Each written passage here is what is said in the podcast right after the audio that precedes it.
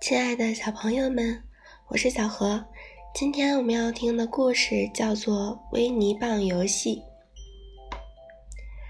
夜里的一阵狂风把伊尔的房子刮倒了，伊尔告诉威尼和小猪，盖房子要用新的木棍，这些旧木棍都没有用了。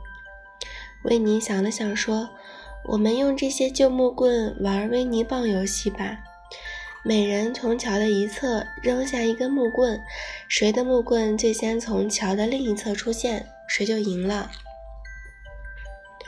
维尼和小猪叫来了其他小伙伴，伊尔自告奋勇地把木棍运到桥上去，但他太着急了，一不留神掉进了河里。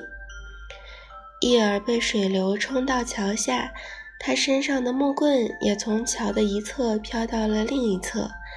伊尔，你赢了！你是第一个从桥的另一边出来的。小豆大声喊道。伊尔刚来到桥上，大家就各自抓起一根木棍，迫不及待地扔到了河里，然后跑到桥的另一侧，焦急地等待结果。大家都觉得最先出现的那根木棍是自己的，所有的木棍都很像。没人能确定到底是谁赢了。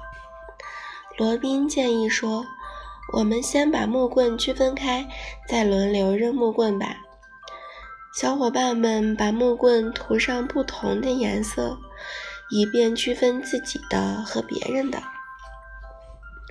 大家还为游戏制定了规则：三人一组比赛，每组的冠军再进行决赛，决出最终的胜利者。维尼、小豆和小猪是一组，三根木棍飘到了桥下。维尼的木棍是第一个出现的。维尼，你赢啦！小猪为维尼欢呼起来。第二组的袋鼠妈妈、猫头鹰和瑞比也把木棍扔进了河里。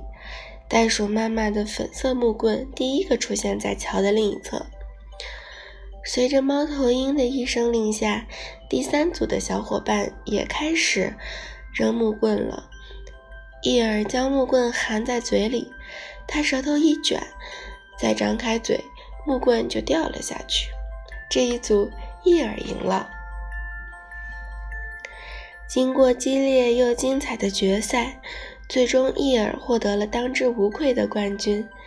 伊尔万岁！大家都欢呼了起来。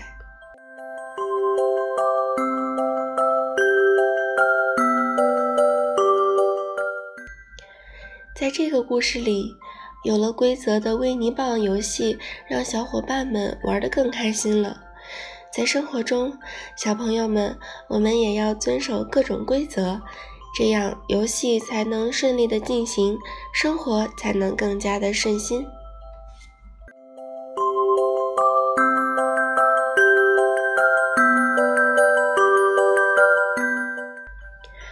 亲爱的小朋友们，我是小何。今天的故事就听到这里吧，我们明天再见。